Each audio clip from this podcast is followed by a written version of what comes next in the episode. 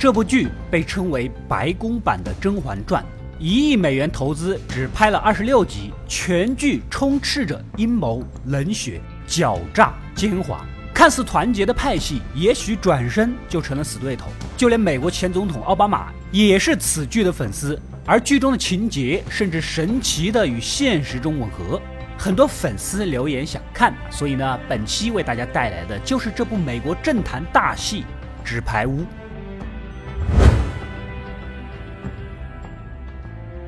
故事要从一场新年晚会说起。美国大选刚刚结束，民主党的加勒特·沃克击败共和党，当选第四十五届总统，就是台上这个春风得意的男人。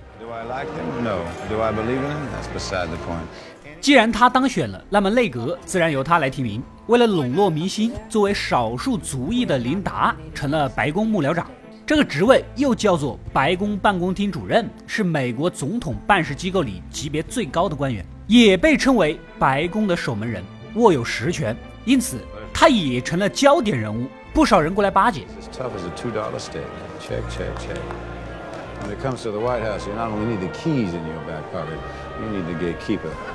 还有一个春风得意的，就是我们的男主弗兰克·安德伍德了，他是一个野心勃勃的国会议员。准确的说，他是刚刚赢得胜选的民主党党鞭。顾名思义，主管党内纪律的那条鞭子。每个党派里面的成员要对各自选区的选民负责，也各有心思，所以投票起来不一定同心同德。而党鞭的作用就是保证党内议员跟政党立场是一致的，不要唱反调。故此，比如民主党权力排名第一的是党领袖，如果他当选了国会众议长。那么，由党内重新选举德高望重之人接任党领袖，党鞭也被称作助理党领袖。原本是党内二号人物，由于党内相当于有了新老两个党领袖，故此他的权力排行第三了。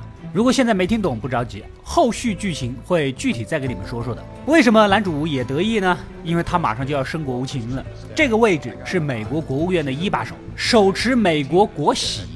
如果总统遭遇不测，他是位列第四个能直接顶上去的，所以权力很大，能不高兴吗？前阵子陪着总统选举拉选票，各种出力，而这也是总统亲口承诺的。这不，隔天哼着小曲儿来到白宫找总统要汇报了，但是人没见到，反而指派幕僚长琳达来开口。No, he couldn't make it. I'll brief him though. We are not nominating you for Secretary of State. I know he made you a promise. But circumstances have changed. The nature of promises, Linda, is that they remain immune to changing circumstances. Garrett has thought long and hard about this, and he's decided we need you to stay in Congress. 原来呀，总统这个小子食言了，没有提名男主当国务卿。他想展开教育改革捞政绩。问题是国会都是各怀鬼胎的人精，盘根错节，复杂的很。如果要让教育法案顺利通过，还需要男主这种八面玲珑的人物留在众议院把事儿促成。感情你不仅欺骗了我，你还想继续利用我呀？最气的是幕僚长还是男主一手引荐上位的。I got you hired, Linda. I know. Donations, endorsements. I wrote the campaign's entire foreign policy platform. I bring years of foreign affairs committee. Frank, please. 要是一般人，这能忍吗？但男主是何人？能混到党边这个位置，可不是靠聪明勤奋就够了的。现在不是翻脸的时候。弗兰克强忍着怒火，转换心情，一脸平静的回答。Of course, if that's what the president wants. I'm very glad to hear that. 从政二十二年以来，什么事儿都在他的精心安排下。然而，堂堂总统言而无信，这点他是真没想到，从未遭遇如此的失败和耻辱。魂不守舍的在外面游荡了一天。男主的妻子克莱尔也是个有野心的女人，经营着一个叫“净水计划”的公益组织，积攒声望资本。深夜听说了这个事儿，直接鼓励丈夫。你辛苦打拼了这么多年，好不容易到手的前程和权利，难道眼睁睁看他毁于一旦吗？必须做出反击啊！You don't usually underestimate people, Francis. I know. Hubris, ambition. You should be angry. I'm livid. Then where is that? I don't see it. What do you want me to do? Scream and yell? Throw a tantrum? I want more than I'm seeing. You're better than this, Francis. Well, I'm sorry, Claire. I am sorry. No, that I won't accept. What? Apologies. My husband doesn't apologize, even to me.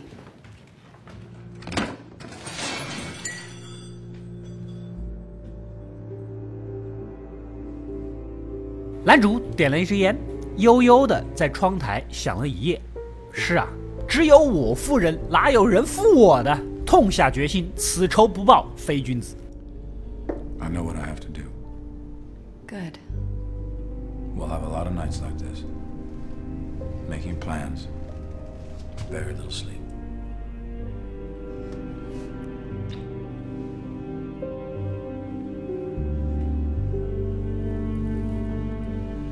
I better get to work.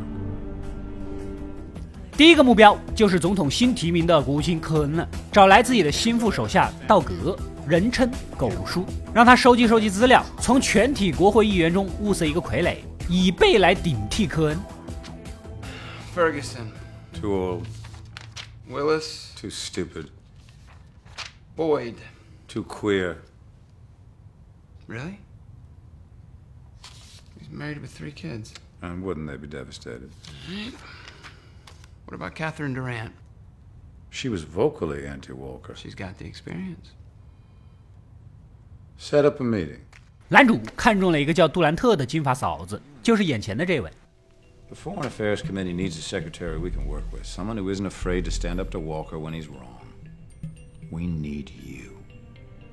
他跟总统政见不合，甚至公开叫板啊！如果他当选国务卿，肯定能形成对总统的牵制。能当国务卿谁不愿意？所以男主的计划是收集点科恩的把柄黑料，然后通过媒体曝光，将人搞臭之后再扶你上去。黑料虽然现在还没到手，但肯定是不能由他们亲自来爆料的，所以必须培养一个信得过的媒体人来私下发声。佐伊是华盛顿先驱报一个不得志的年轻小记者，有能力有野心，就是资历不足，只能做些芝麻绿豆大点的小新闻。这天听说某个慈善音乐会都是有权有势的人，为了巴结，穿着性感的跑去参加了。正巧呢，跟外面抽烟的男主擦肩而过。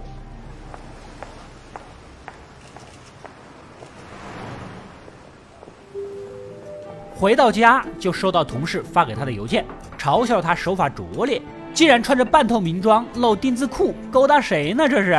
而照片上瞅他屁股的正好是男主。佐伊赶紧查了一查，才知道这人就是众议院多数党党鞭，这不就是自己想巴结的人吗？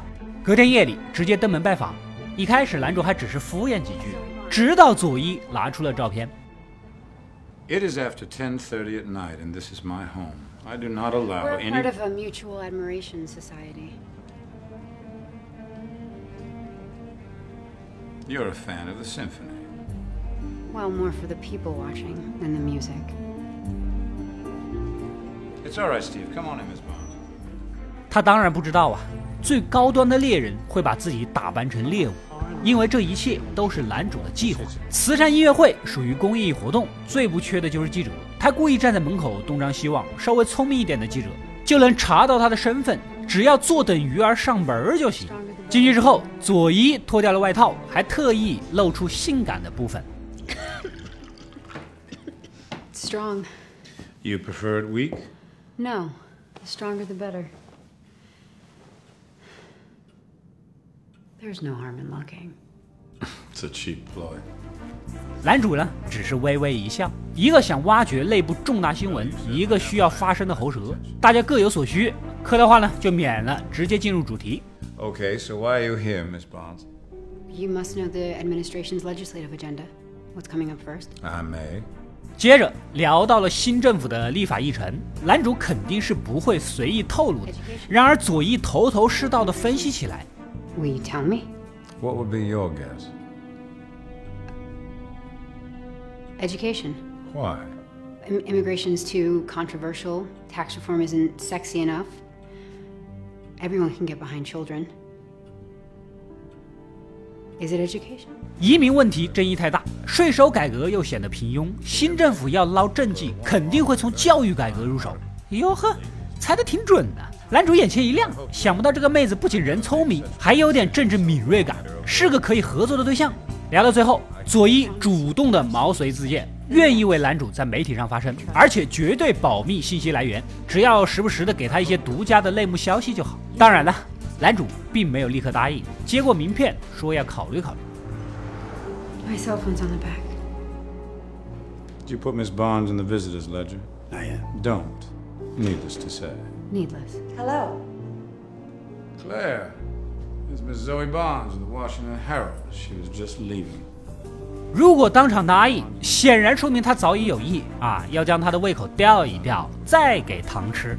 光头哥是来自宾夕法尼亚州的民主党众议员，离过一次婚，带着俩孩子，看似一本正经，其实是一个一身陋习的缺心眼儿，酗酒啊，招小姐妹儿啊，吸甲基安非他命呐、我怀疑就是吸老白和小粉的货的。反正他就是怎么爽怎么玩，同时还跟自己办公室的女助理谈着地下恋情。这天晚上喝嗨了，带着招来的小姐妹儿在城区飙车，被警察逮个正着。License and registration. The glove compartment, sweeter This isn't your driver's license. It's a Starbucks card. Sir, have you been drinking? No, I never drink coffee at this hour. I'm going to need you to step out of the car.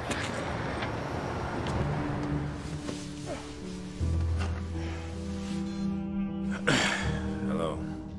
这是自己家兄弟，党鞭能不管吗？男主吩咐狗叔把人给捞出来， 一来是为了民主党名声，二来只要捏着党内议员的把柄黑料，总有用得上的时候。凌晨四点，狗叔找来了警察局长，做了一笔交易：我们全力支持你竞选华盛顿市长，你把光头哥给放了。局长确实有竞选市长的心思，他经验呢、资历都够，就是大老粗一个，筹措资金呐、人员方面不擅长。而民主党钱和人就是不缺，确实是双赢，也就答应了。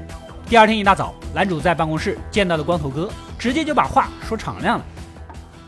Is this about the other night? How do you know about that? I'm the whip. It's my job to know. Look, look, they let me off. There's, there's no charges. It's all taken care of. Honestly, Peter, do you really think these things just take care of themselves? You. What is it you want?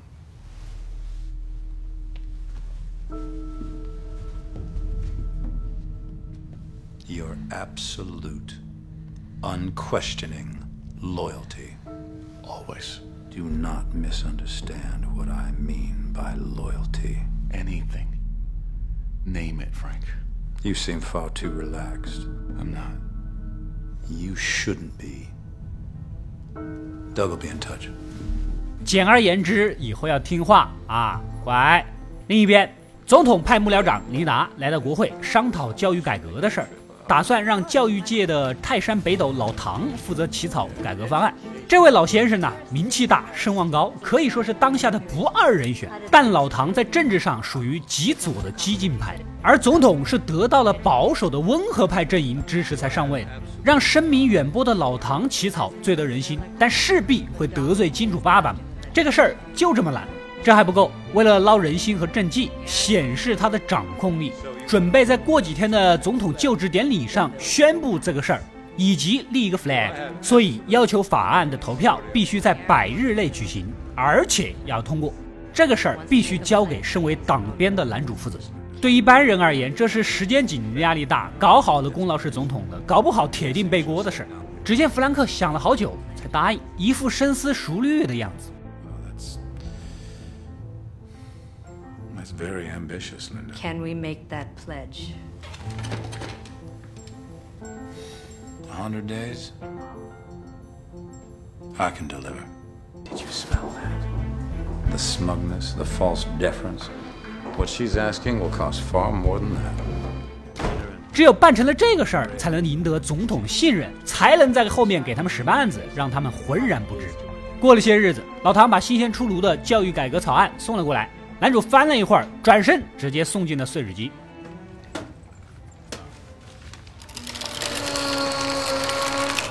What are you? Bill is garbage, Donald. Tax increases, ban on vouchers, federal oversight. How do you expect me to get that through? A When committee? Linda told me to write it, she promised I'm that. sure she said any number of things. Forget what they promised you, Donald. They want your name because it carries weight. Well, my name comes with my ideas. I understand, but you've got to be reasonable. This isn't the great debate. It's about passing meaningful reform. Maybe not everything you would have hoped, but help me help you. 草案上处处跟温和派对着干，根本就不可能通过。把老唐打发回去，再写一稿。这个草案呢，就是双方不断的争取、谈判、打磨的啊，所以现在看激进点呢，也很正常。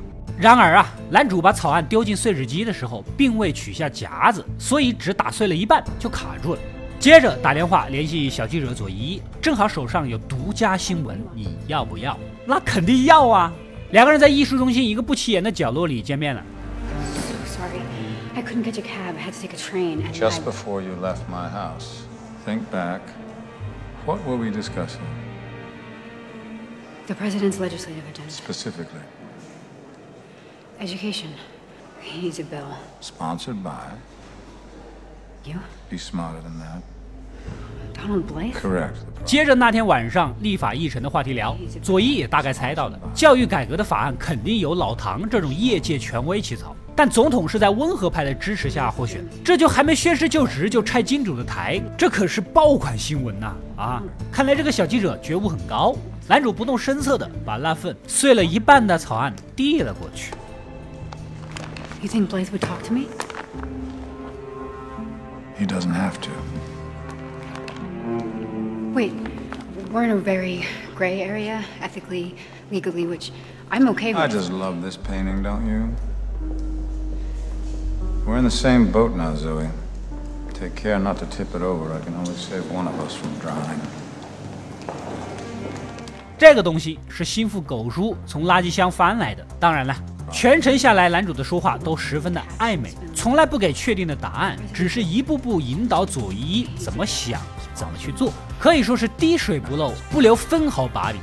佐伊回到家，把碎了的草案一点点拼好，然后重新打印，装订成册，隔天直接交给报社的总编，人家也深知这是个独家爆炸大新闻呐。但是这三百多页厚，恐怕要先看完再分析才能下笔，一套下来肯定要几天时间的。然而，没有谁比一个有野心的年轻人更拼的，这种新闻抢的就是热度。左一早已把法案连夜熟读，甚至总结了一份三千字的精华摘录和分析，只等校订就可以直接发表了。I'm not just going to scan a 300 page document and put it up before we have gone through every. I did that already, The whole thing? cover to cover. I've got excerpts, analysis, 3,000 words ready for editing. You start going over that. Get graphics working on tables, charts, the whole nine yards. 就在总统宣誓就职的第二天，这份极其激进的教育改革方案登上了报纸的头条。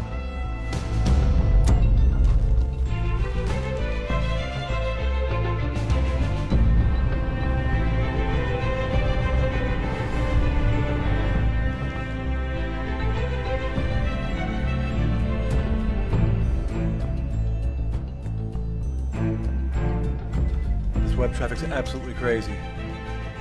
新闻很快上了热搜，举国轰动。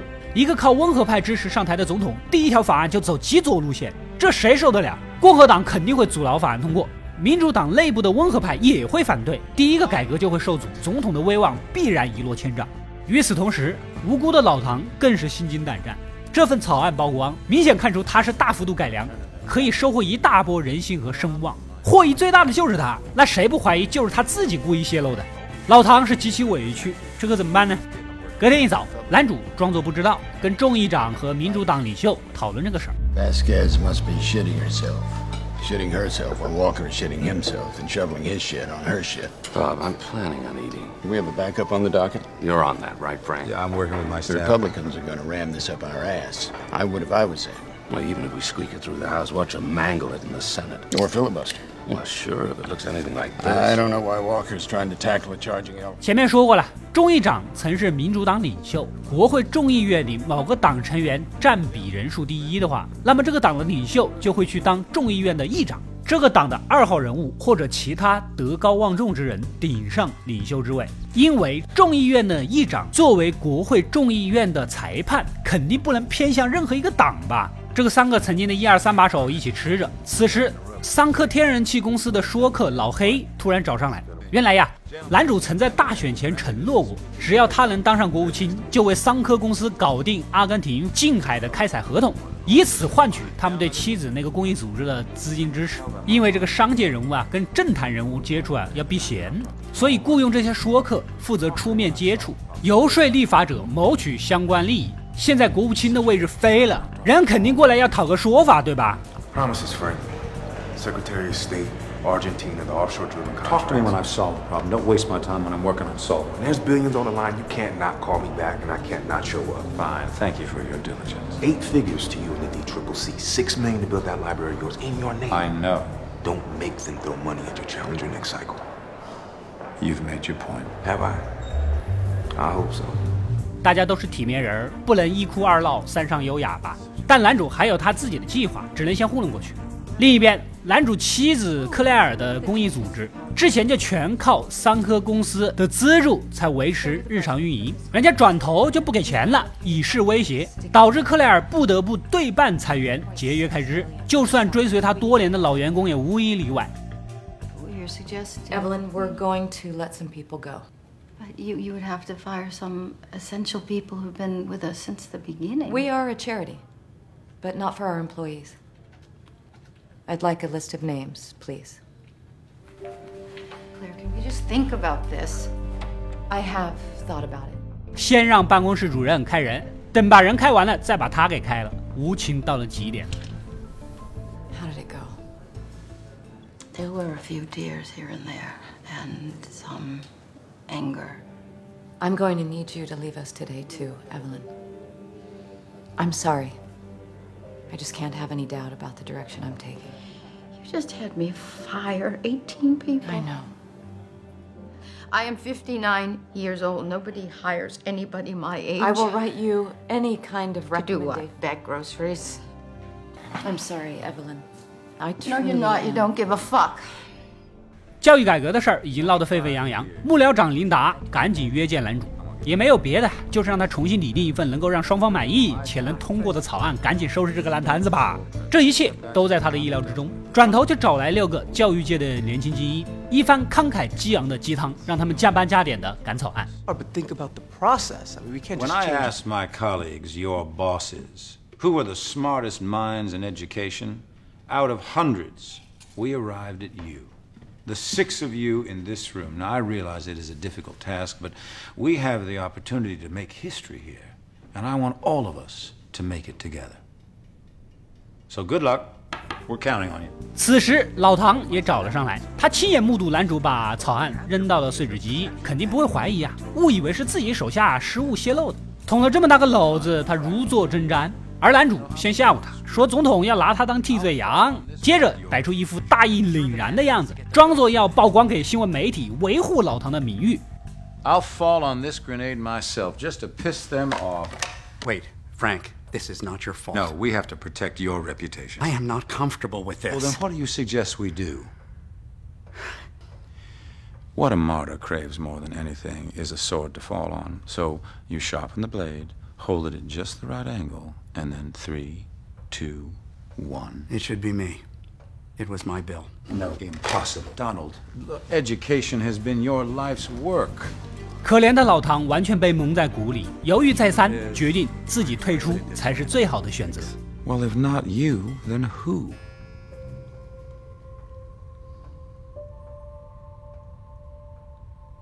It should be you, Frank. You're formidable. People respect you. They will follow your lead. Let me let me be on the sidelines for this. 果不其然，老唐把起草法案的任务交给了男主，要的就是这个效果，弄走他自己就有了绝对的主导权。现在他是临危受命，只要法案能通过，大功一件，就能赢得总统的信任。还有一个好消息在后面，心腹狗叔找来了一份1978年报刊上的社评文章，当时的总编正是新提名的国务卿科恩，内容是关于戴维营协议的。1967年，第三次中东战争爆发，以色列非法侵占了埃及的西奈半岛。直到1978年，为了进一步扩大自己在中东地区的影响，防止中东冲突愈演愈烈，影响对西方国家的石油供应，美国不得不出面调停，埃以双方达成戴维营协议，以色列把西奈半岛归还给了埃及。当时美国社会的主流论调就是反对以色列膨胀扩张，所以这篇社论极其极端的抨击以色列。放到现在，跟美以两国亲密战友关系的和平年代来看，完全就是挨骂的份。只要证明这篇社论出自科恩之手，那么舆论还不阉了他，国务卿的位置也就保不住了。男主立马找到佐伊，让他把这个消息放出去。当然了，报社还是讲究严谨的，不确定是不是科恩写的，所以还不能见报，只好扫描一份附件放到网上看看效果。没想到这个消息瞬间传开，电视台正好对科恩进行采访，顺便就提到这个事儿。To a hundred other diplomatic dilemmas between Muslims, Jews, Christians. I'm glad you brought up Israel and Palestine because just before we came on the air, I received an advance copy of an article that's going to be in tomorrow's Washington Herald's front page, which called the Israeli presence in the Gaza Strip and West Bank, quote, an illegal occupation. May I see that? Sure. Did you write those words, illegal occupation? No. I have But no you- memory of this. You were the editor of the paper. Yes, but So it couldn't have gone out without your approval. no, of course not. 他是主编，虽然每一篇都会过目，但又不会每一篇都是他写的。而主持人呢，一直抓着这个事儿啊不放。科恩不断的解释，甚至尴尬的笑起来。 I can tell you without a shadow of a doubt, I did not write these words. But were they in line with your thinking at the time? this is ludicrous. This is That's all we I know it need, was a long him time ago, laughing. I understand that. Nancy, get me You're Dennis the Mendel at the nominee ADL. of state. The Middle East 男主一直盯着电视前面看，这一笑，解读的空间可就大了。赶紧联系反诽谤联盟的工作人员， 这是一个历史悠久、很有分量的非政府组织，致力于对抗反犹太主义。听说你反对过我，立马让旗下发言人抨击科恩，声称他是反犹分子，搞种族歧视。这种人当选国务卿，肯定破坏美以关系之类的。反正一通操作下来，科恩的人设崩了一半。这个时候，狗叔又带来了好消息，他找到了科恩当年手下的一个编辑，说不定知道什么内情。但是狗叔是男主的亲信，为了避嫌，肯定不方便亲自出马的，提议光头哥私下去会会。光头哥的把柄捏在男主手里，只好照办呢。连夜飞到外地，找到编辑的住所，两个人呢都是酒鬼兼瘾君子，臭味相投，拿了点好酒好货，不费吹灰之力就从他嘴中套到了消息。原来当年那篇社论跟科恩呐、没有半毛钱关系，全是出自编辑哥之手。也正是因为编辑哥净干活没得到重用，而科恩这种二流货啥水平没有还能当主编，所以他很不爽。此时光头哥又拿出了某些桑科植物，想来收买啊。两人说好让编辑哥写一个声明，就说那篇社论就是科恩写的。与此同时，这边狗叔还得给光头哥擦擦屁股，找到那天他车上的小姐妹儿，给了一大笔钱封口费。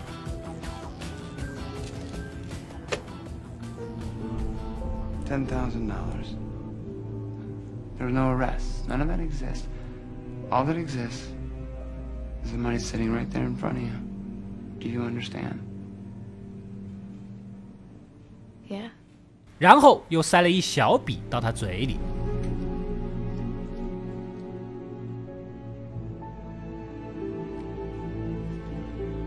Last little bit's for me. 这就叫做来都来了，不白来。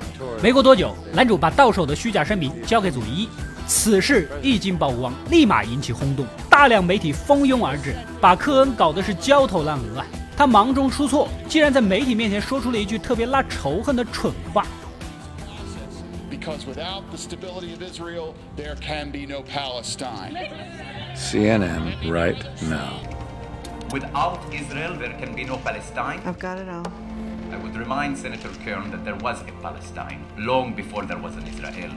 Comments are not only ignorant, they are racist. 这下好了，以色列的关系没救回来，还得罪了巴勒斯坦。毫无悬念，科恩的种族歧视、政治观念偏差、无知无能的形象彻底立了起来。没多久，他就被总统喊去谈话。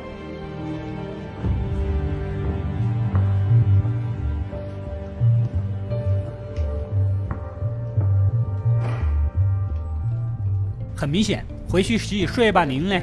而这只是男主计划的第一步，接下来就是扶植自己选中的金发嫂上位。先找来佐伊，让他在社交媒体上直接先斩后奏的放风，造势说总统会提名金发嫂出任新的国务卿。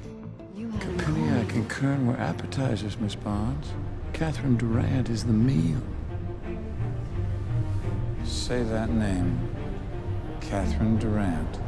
Say it over and over. Tomorrow afternoon, write it down. Then watch that name come out of the mouth of the President of the United States. This is where we get to create. 经过前面两次曝光，佐伊也已经是网络社交媒体的大红人了。 金发嫂的消息一放出去，再次引发热议。翻出履历，确实是一个精明强干的人才。一时间，无论是主流媒体还是民调，一致认为金发嫂属实是最合适的国务卿人选。as saying that Senator Catherine Durant will likely be the new nominee for Secretary of State. Wide support for Durant across party lines. The president should stop this pageant and simply. 本来总统还没想好选谁，但经过社会上这么一闹腾，似乎是众望所归，也开始考虑他起来。过了两天，男主把拟好的教育草案带给琳达，看似无心的提起国务卿的事儿。Now for the real meeting. So what is happening with Michael Kern? A Total nightmare. You know who you're going to tap next? Frank, we still need you in the house. I- No, no, I wouldn't dream of it. We've got our education bill. I was just curious. Somehow, the rumor is flying around that we're going to nominate Catherine Durant. I'm sure you've noticed. What do you think? 琳达也想征询一下他的意见。现在街头坊间都在提名金发嫂，你觉得怎么样啊？男主摆出一副深谋远虑的样子。 Well, she wouldn't be my first choice. Who would be your first choice? She campaigned hard against us in the primaries. That's my reservation. Decent experience, respect across the aisle. So you think we can seriously consider her? It's not the worst idea in the world. 这老嫂子啊，跟总统唱过反调，本来不是最佳人选，可是经验丰富。如果选她的话，也会显得总统心胸开阔，顾全大局。高手过招，以退为进。他这一手显得自己没有当国务卿的想法，既推荐了外人，又不会引起总统的怀疑，一举多得，果然是人精呐、夜里，男主刚出门呢，撞见一个流浪汉在议会门口抗议。他走过去，蹲下身子，耐心地说道。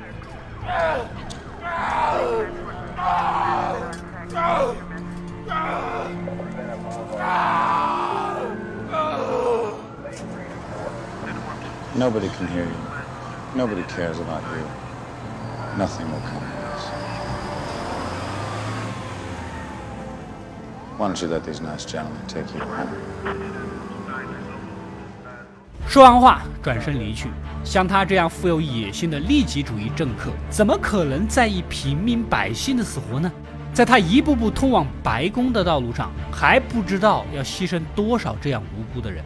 以上就是《纸牌屋》第一季一到二集的故事。作为一部生动反映美国政坛生态的神剧，精美大气的制作、尔虞我诈的剧情，以及凯文·史派西细腻的表演，都是它的看点。不过，这部剧真正神奇的地方在于它对现实的预言。二零一三年二月一号，《纸牌屋》在奈飞正式上线。此时正值美国国务卿交接之际，总统奥巴马就曾表示，希拉里卸任后，希望由赖斯接任新的国务卿。然而，此举却遭到了共和党强烈反对。原来，当年美国驻利比亚大使馆遭遇恐怖袭击，赖斯在接受媒体采访时说，这是当地群众示威失控所致。但真实的情况是有组织、有计划的恐怖袭击。媒体以及共和党议员立马以他误导公众为罪名，口诛笔伐。迫于外界压力，他不得不宣布退出国务卿的竞选。这跟《纸牌屋》的故事情节简直是异曲同工之妙啊！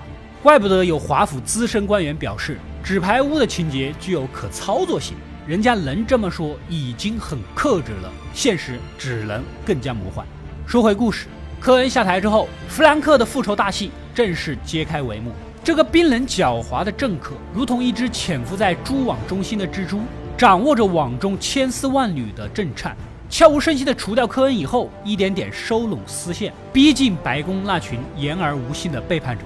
接下来，他将全力推动教育草案的通过，博取总统的信任，伺机报复。那么，他的下一个目标会是谁呢？让我们一起期待后续的故事吧。本期视频制作不易，涉及到不少知识点。本期视频点赞过八万，下期继续为大家带来美国政坛尔虞我诈的精彩故事。